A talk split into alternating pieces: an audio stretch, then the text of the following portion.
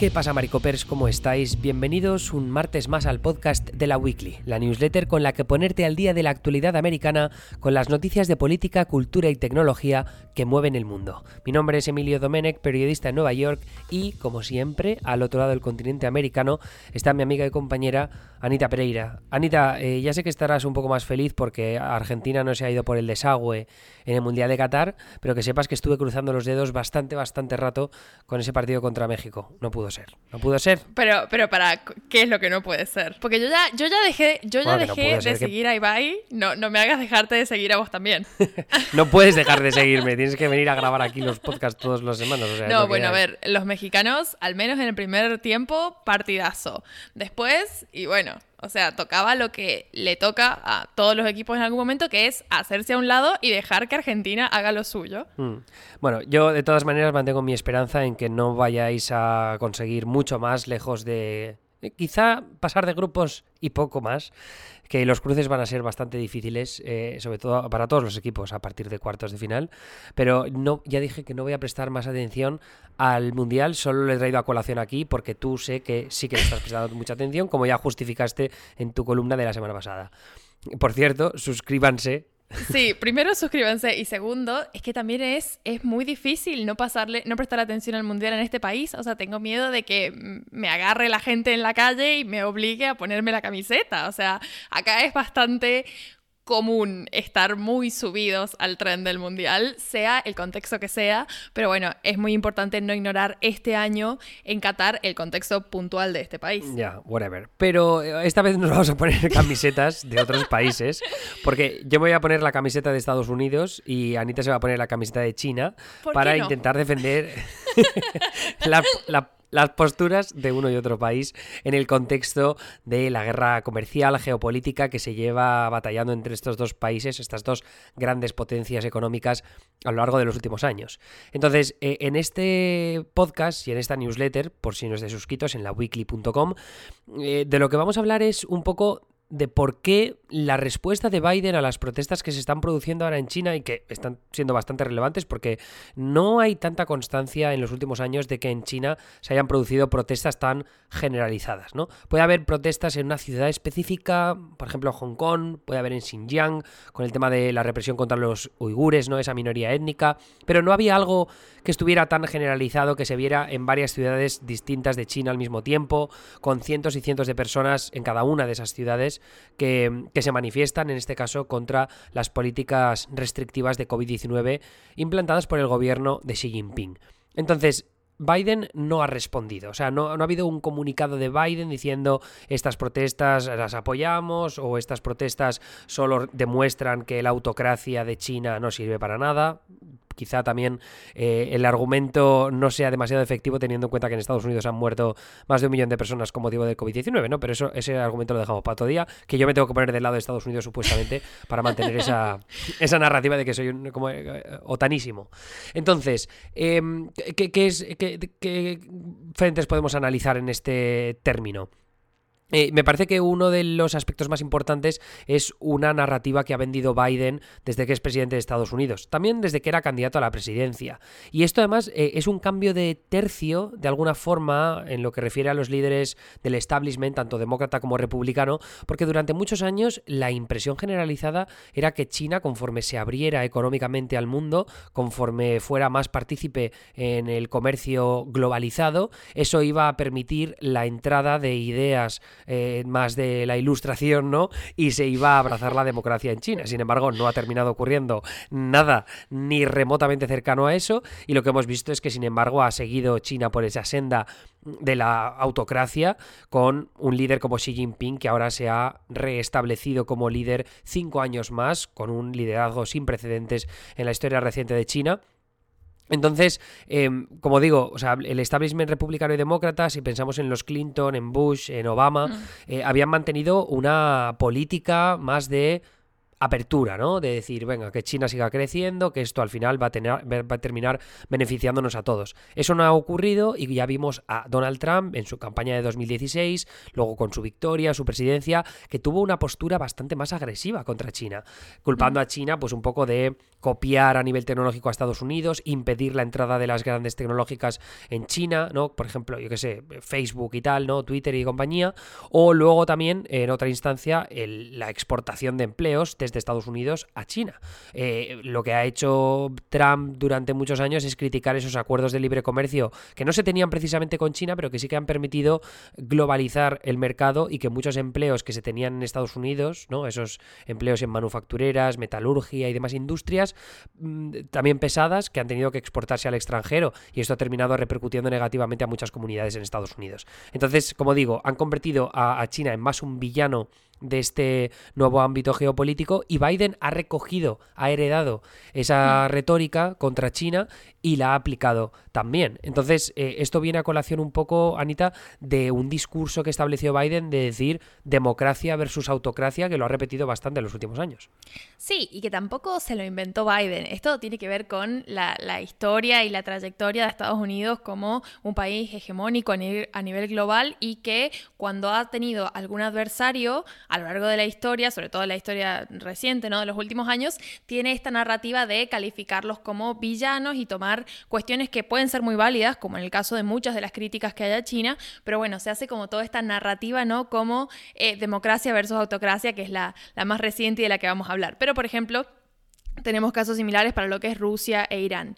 ¿Qué pasa? Que bueno, en el último tiempo Biden lo ha tenido más fácil quizás que otros presidentes porque justamente estos tres países han tenido unos traspiés a nivel de derechos humanos, a nivel diplomático y demás, que un poco le han dado la razón a Biden en lo que es la comunidad internacional. Por ejemplo, el, ejemplo más claro creo que es Putin empezando una guerra contra Ucrania, invadiendo Ucrania sin ninguna agresión previa de, Ucrania. Bueno, digamos, tienen su historia, ¿no? Pero digo, eh, la, la iniciativa de Putin fue tremenda y, contra eso no, no, no había que hacerle. Es como eh, el discurso de Biden en ese caso encajó súper bien y bueno, lo ha mantenido porque Putin también se ha mantenido en, su línea, ¿no? Pero también pasa con el, líder supremo iraní, por ejemplo, ahora con todo esto de las protestas en defensa de los derechos de las mujeres. Llevan reprimiendo protestas hace un montón en, en Irán, pero puntualmente ahora que están cobrando más relevancia, claro, el discurso de Estados Unidos y que ahora viene de la mano de Biden porque él es el, que está en la presidencia, pero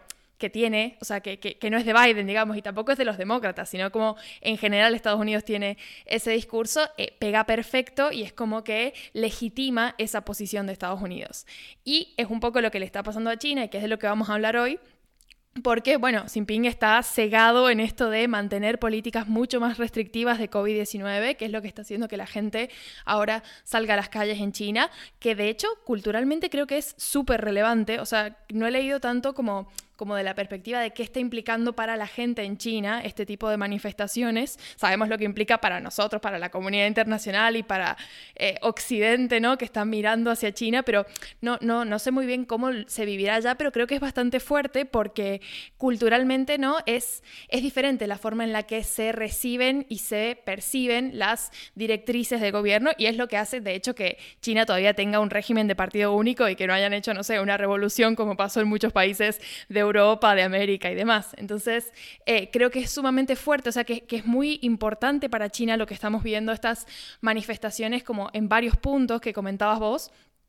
Y, bueno, y resta ver, digamos, cuál va a ser eh, el reflejo de eso en la comunidad internacional y cómo entra en el esquema discursivo y de relaciones internacionales que está manteniendo Estados Unidos. Sí, porque además yo creo que a ciertos niveles esto... Eh, entra un poco a la crítica que se puede hacer de Xi Jinping, de decir, oye, pensamos que era un líder fuerte, que era un líder con muy buenas ideas, pero ahora está siendo tan fuerte el empeño en seguir con estas eh, políticas draconianas de COVID-19 que la gente empieza a estar hasta arriba y, me parece que lo que se está viendo sobre todo a través de estas protestas o de los vídeos que se hacen virales y que luego censuran en el contexto chino, una frustración tremenda por parte de la ciudadanía de tener que confinarse en casa durante semanas, de no poder entrar a lugares públicos si no estás todos los días haciéndote test constantes de COVID-19. Luego a veces también tienes que irte a uno de estos campamentos eh, de confinamiento, que son, bueno, campamentos de cuarentena, que son tremendos.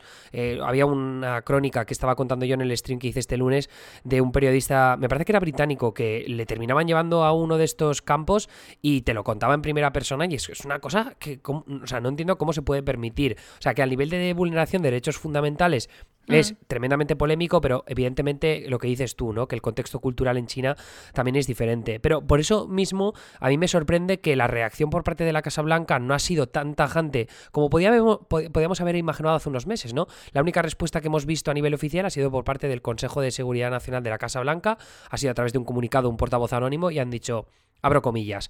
Como hemos dicho, creemos que va a ser muy difícil para la República Popular de China ser capaz de contener el virus a través de su estrategia de COVID-0. Hemos dicho desde hace tiempo que todo el mundo debe tener el derecho a protestar de forma pacífica aquí en Estados Unidos y a lo largo del mundo, y eso incluye a China. O sea, es un comentario súper escueto, que no dice nada del otro mundo, pero esta noticia a mí me parece que es a la vez sorprendente y no tan, sorprendente. Es sorprendente porque va en contra de la postura más agresiva que había tomado Biden contra China en los primeros dos años de su presidencia, y lo vamos a ver ahora, sobre todo en estos últimos meses con el tema de la guerra y con el tema de los chips, ¿no? Que, es bastante relevante. Y, no es tan sorprendente porque la Casa Blanca parece que sí que en, estos, en estas últimas semanas está intentando reparar las relaciones con China eh, y que, es algo que se vio, por ejemplo, con la reunión entre Xi Jinping y Biden de tres horas en Bali, en Indonesia, hace nada, hace 10 o 15 días, ¿no? Entonces, vamos a tirar un poco más al hondo de, esas, eh, de esos dos frentes, ¿no? Que son los chips y, la guerra en Ucrania.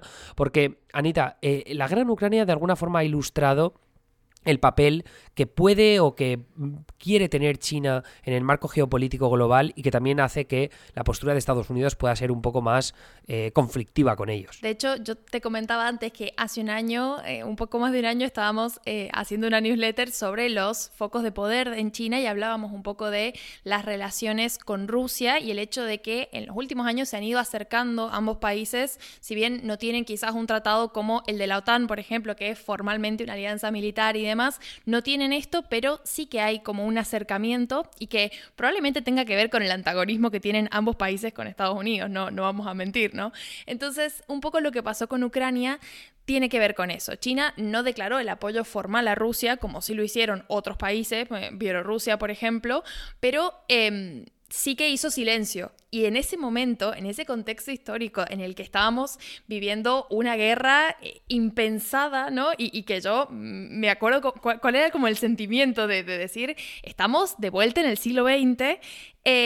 Y que China, un país como China, hiciera silencio, fue, fue, muy fuerte y fue, creo que, una manera de mostrar hasta dónde están dispuestos a llegar con tal de no ponerse inmediatamente del lado de Estados Unidos. Es verdad, no se pusieron inmediatamente del lado de Rusia, pero, mm, digamos, eh, hacer silencio no es tampoco decir estoy en contra de esta invasión. Después China salió a hablar unas semanas después, no recuerdo exactamente cuánto tiempo, pero después salieron a decir que, bueno, que estaban a favor del diálogo, que se soluciona, que, que, la gente hablando se entiende, digamos, y que, bueno, que buscaran una vía de resolución del conflicto que no implicara pérdidas en términos de economía, pero humana sobre todo, como estábamos viendo la los primeros resultados que tuvo, catastróficos que tuvo la guerra y que sigue teniendo, de hecho. Em, y después está la parte económica, que acá es cuando la diplomacia la hacemos a un costado porque los países pueden hablar mucho y pueden tener portavoces que tienen discursos muy lindamente armados, pero económicamente China lo cierto es que no se mantuvo neutral porque no adhirió al bloqueo económico que propuso Estados Unidos y que fue acompañado por los países de la Unión Europea y otros países y lo que es, digamos más, es que algunas de las empresas chinas estaban formando parte de la cadena de suministro rusa que a fin de cuentas era lo que se intentaba bloquear. O sea, si Rusia se quedaba sin lo que necesita para funcionar como país, y esto implica varias áreas, eh, bueno, se entendía que en algún punto quizás desistía de este ataque a Ucrania. Pero China se mantuvo del lado de, bueno, que de todas formas creo que eh, hay que darles esto y es el hecho de que han sido siempre coherentes con esta postura no intervencionista. China históricamente no entra en conflictos que no le competen eh, a, nivel, a nivel directo, digamos. Pero eh, sí que en este momento es, es, difícil no condenar esta inacción, porque China está jugando un papel enorme a nivel internacional y a nivel económico sobre todo. Entonces, eh, me acuerdo cuando pasó esto del tema de los rublos, que ciertos bancos, digamos, eh, frenaron el, flujo de dólares y tal, que, hubo un, caos tremendo, China dijo, bueno, no pasa nada, podemos comerciar en mi moneda, además, y este tipo de concesiones es lo que hace pensar que, bueno, evidentemente tomó un partido, aunque no fue diplomáticamente declarado y tal, porque no es el estilo de China tampoco, sí que no se puso inmediatamente del lado de Estados Unidos, que en este caso al menos, eh, no, quiero decir que es el lado correcto, digamos, pero eh, estábamos viendo una, invasión, eh, entonces no, había mucho que discutir en ese contexto, creo. Entonces, nada, ahí vimos como, como ese apoyo a Rusia muy disimulado, como es propio de, la política china, pero bueno, que estuvo ahí y que, y que siguió ahí.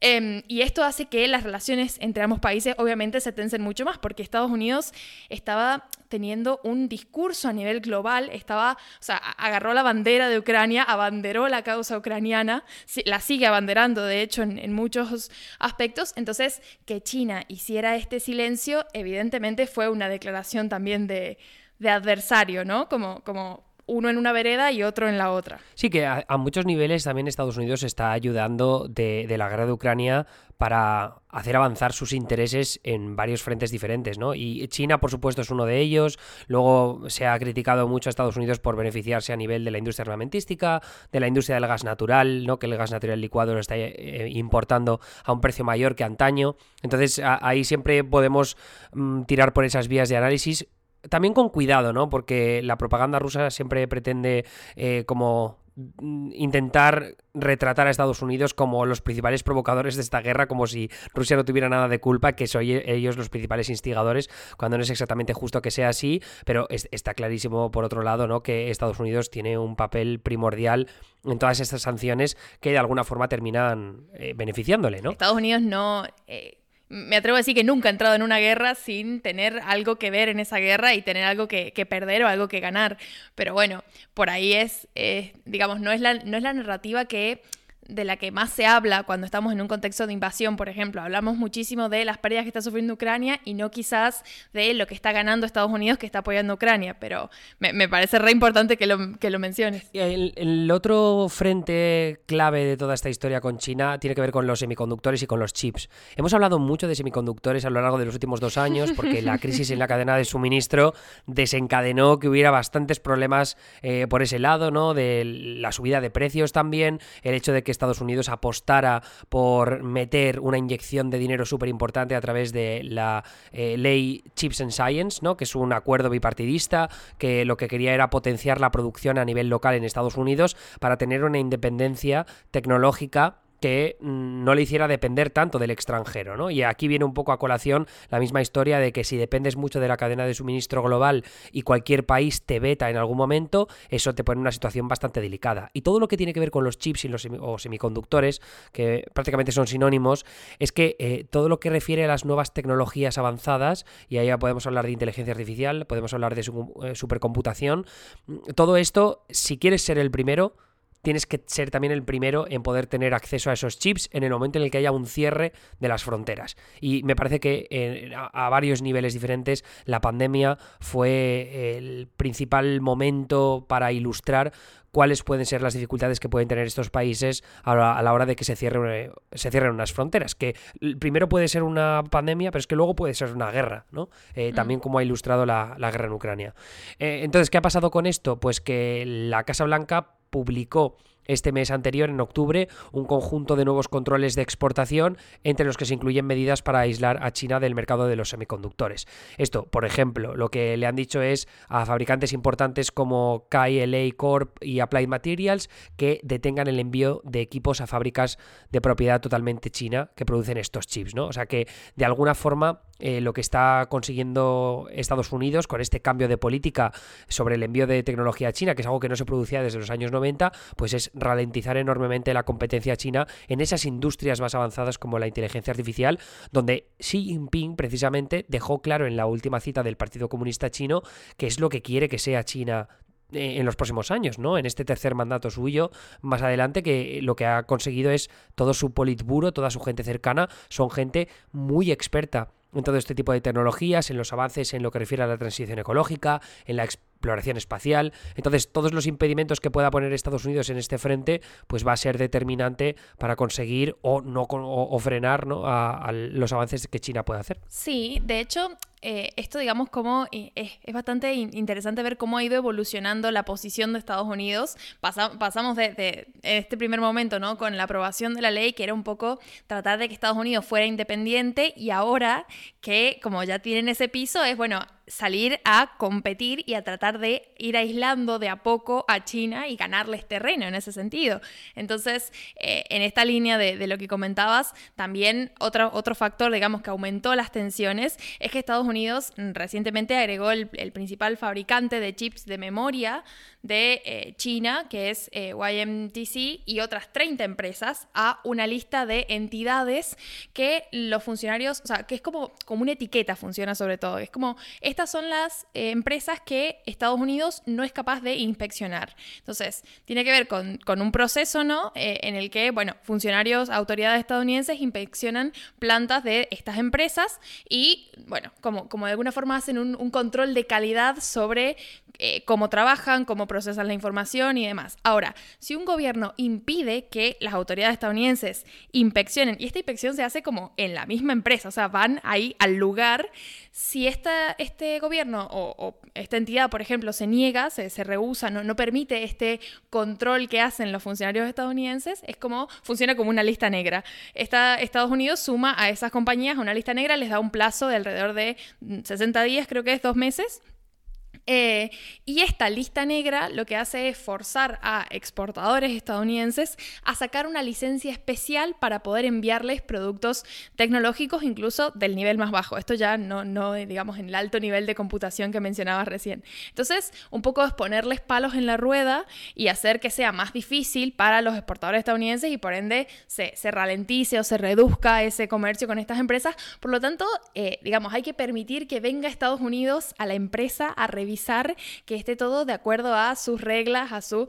Eh, a mí, en lo personal, me parece una locura, capaz me estoy poniendo mucho la camiseta de China, pero es que, claro, eh, están como yendo bastante lejos con esto y además están aprovechando que tienen mucha incidencia en este mercado. Por eso ya ahí vamos un poco a, la reacción que ha tenido el gobierno de China y demás, pero es como un poco... Eh, abusar, si se quiere, de la posición que tiene Estados Unidos en este mercado y de la influencia que tiene y, bueno, usar esa, esa influencia en su favor y justamente para eh, que, que, el juego del mercado siempre quede a su favor, que en última instancia es entendible, pero luego está la pregunta de quién regula eso, cómo se regula eso. Claro, porque aquí es como una decisión unilateral por parte de Estados Unidos, ¿no? Tú comentabas en la newsletter que, que evidentemente aquí Estados Unidos no tiene base en el derecho internacional, ¿no? Claro, es que eh, no, hay eh, derecho internacional que ampare o que, digamos, eh, sea como, como intermediario en este tipo de relaciones. En realidad, Estados Unidos lo hace porque puede, pero porque no hay nadie, o sea, sobre todo porque no hay nadie que se lo impida, no hay ningún organismo internacional que pueda hacer de mediador en estas cosas y por ende no hay defensa, si se quiere, para la parte perjudicada, que en este caso, como están denunciando, sería China y el gobierno y las empresas también, porque nosotros lo ponemos en términos de que, bueno, si el gobierno no quiere que Estados Unidos venga a revisar las empresas, pero quizás la empresa tampoco quiere recibir a funcionarios de Estados Unidos que vengan a revisar cómo se hace el trabajo interno, como ya, ya tienen que lidiar con el gobierno chino y encima con el gobierno estadounidense también. Es como muchísimo, mucha incidencia, ¿no? De, de fuera en, en esa empresa y que creo que también en última instancia va en contra de esta idea de Estados Unidos de dejar que las empresas como hagan lo suyo, reducir la intervención del Estado. Es como, eso funciona puertas adentro en Estados Unidos, pero para afuera son los controles más severos y bueno, para afuera sobre todo pensando en China, ¿no? Que, creo que esto es un poco lo que denuncia el, gobierno de Xi Jinping. Pero aquí hay que tener eh, dos razonamientos que expone Estados Unidos, ¿no? Para llevar a cabo esta serie de, medidas. Eh, el primero y quizá el más importante tiene que ver con la retórica militarista de Xi Jinping, que ha dicho y ha dejado bastante claro y hablo bastante de seguridad, ¿no? Seguridad eh, de nuestro entorno, pero que al fin y al cabo también es como una postura un poco más agresiva en todo lo que tiene que ver, pues por ejemplo, con Taiwán o con el mar de la China Meridional, donde sabemos que la presencia militar de China se ha agravado en los últimos años y que es, un hervidero siempre a punto de explotar, ese mar de la China Meridional, donde tantos países tienen intereses, eh, en este caso marítimos, de comercio y demás. Eh, entonces, esa retórica sumada al hecho de esta pasividad que ha tenido China en el contexto de la guerra de Ucrania también suma las preocupaciones que puede tener Estados Unidos en materia de seguridad nacional si les termina adelantando China en lo que refiere al aspecto tecnológico, ¿no? Porque al fin y al cabo, si tú haces avances especialmente significativos en términos como la supercomputación o como la inteligencia artificial, esto a nivel militar es bastante jodido. O sea, quiero decir que seamos también conscientes de las consecuencias de que un gigante como es eh, China tenga una capacidad tecnológica mucho mayor de la que tiene Estados Unidos. Aquí eh, el problema es que entramos en un juego de buenos y malos que es bastante mm. difícil de discernir. Pero también te digo, o sea, yo visto desde fuera, tengo clarísimo quién prefiero que tenga más capacidades tecnológicas y no es China. Bueno, sí, es que, digamos, ¿Qué, siento que, pasa con las argumentaciones de Estados Unidos? Es como mentira verdad, porque hay un componente de verdad que son todas estas declaraciones que ha hecho el gobierno de China y que nos ha quedado súper clarísimo que tienen ciertas intenciones porque ni siquiera se están molestando en ocultarlas, como lo que pasa con Taiwán. Pero por otro lado pienso como, qué locura que... Dudemos tan fácil de la, digamos, qué tan seguro es que China tenga estos avances cuando en el lado de Estados Unidos no lo cuestionamos y yo no me olvido del el ataque con dron que hubo en Afganistán, que supuestamente era para detener a un terrorista y terminó matando a un montón de niños y que lo mandó a Estados Unidos y que salió a Estados Unidos a mm. pedir disculpas por los niños que había matado con un dron. Entonces, eh, eso, eso creo que es el, el, la queja desde China que me parece que es válida y que es importante tenerla en cuenta. El hecho de que cuando no es Estados Unidos nos ponemos súper minuciosos y está bien que así sea, pero es que tendríamos que hacerlo con Estados Unidos también. Estoy completamente de acuerdo eh, y creo que a, ciertos niveles Estados Unidos eh, hay que mirarlos con lupa porque el el papel tecnológico que tienen no solo, se, no solo se aplica a lo que puedan terminar haciendo desde Estados Unidos, como puede ser un ataque de dron en Afganistán, sino luego también la venta de armas a Arabia Saudí, que luego se termina usando contra los rebeldes hutíes en Yemen, y en Yemen terminan muriendo muchísimos civiles.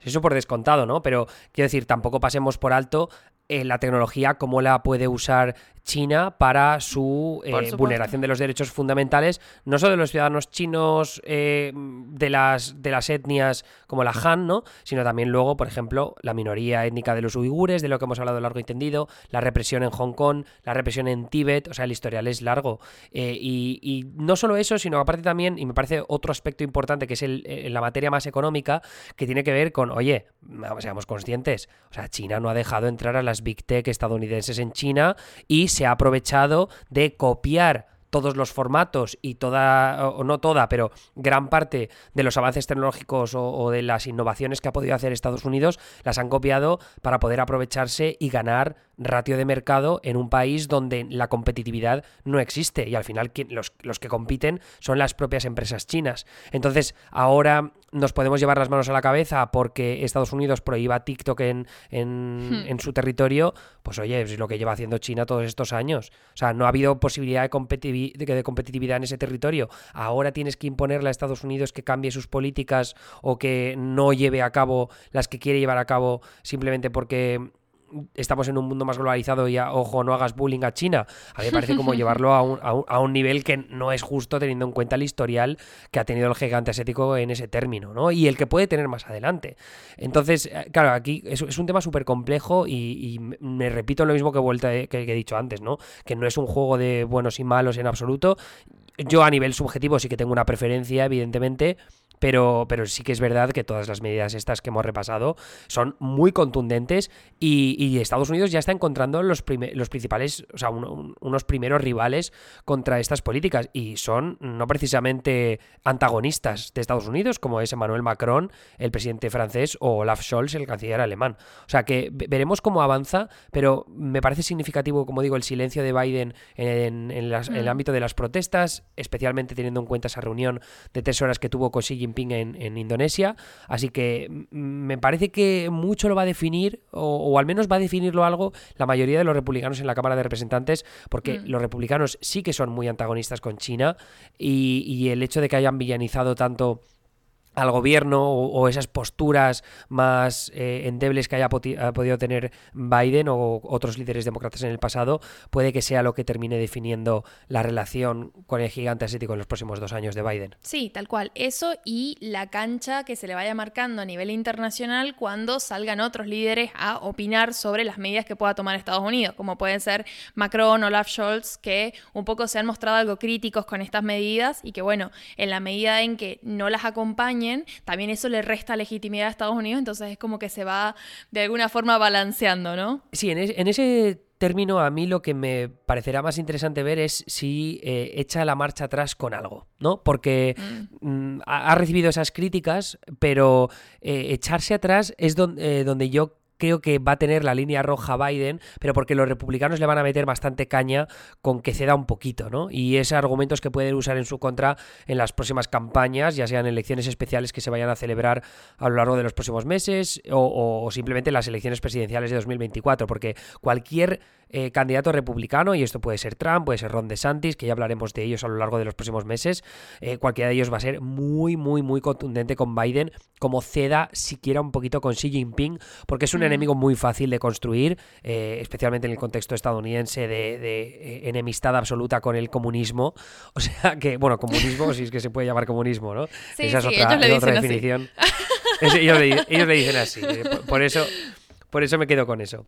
Entonces, bueno, ese, es el resumen de lo que os queríamos contar hoy y a la expectativa estamos de cualquier cambio que se pueda producir en el seno de la Casa Blanca, tanto en lo que refiere a la respuesta a las protestas como en, las medidas que han tomado hasta ahora, sea algún tipo de cambio de rumbo. Pero por ahora parece que todo va a seguir bastante estático y, eso es la noticia, esa es la noticia, la verdad, que haya un poco más de sensibilidad a la hora de no tomar medidas tan drásticas y tan contundentes como hasta ahora. Bueno, creo que hasta aquí llega entonces la newsletter el podcast. Muchas gracias por, por escucharnos y por eh, bancar el, toda la, friqueada, ¿no? Porque, porque siento que de vez en cuando tenemos newsletters a las que disfrutamos un montón hacerlas. Es más, hemos empezado este podcast diciendo que hoy vas a tener la camiseta de Estados Unidos y yo la de China, y la verdad es que no las hemos tenido porque hemos ido dando concesiones, pero bueno, nada, encantados de que haya gente a la que le guste escuchar esto. hemos, hemos sido como Xi Jinping y Biden en la reunión de Bali, ¿no? Eh, diplomáticos. Ya está. Hemos, Así encontrar el término medio. Bueno, Anita, pues nada, hablamos la semana que viene. Te escuchamos a ti mañana con una nueva columna sobre actualidad latinoamericana. No sé si tienes pensado ya el tema, mm, pero. Voy a dejar que pues Latinoamérica me sorprenda porque siempre funciona.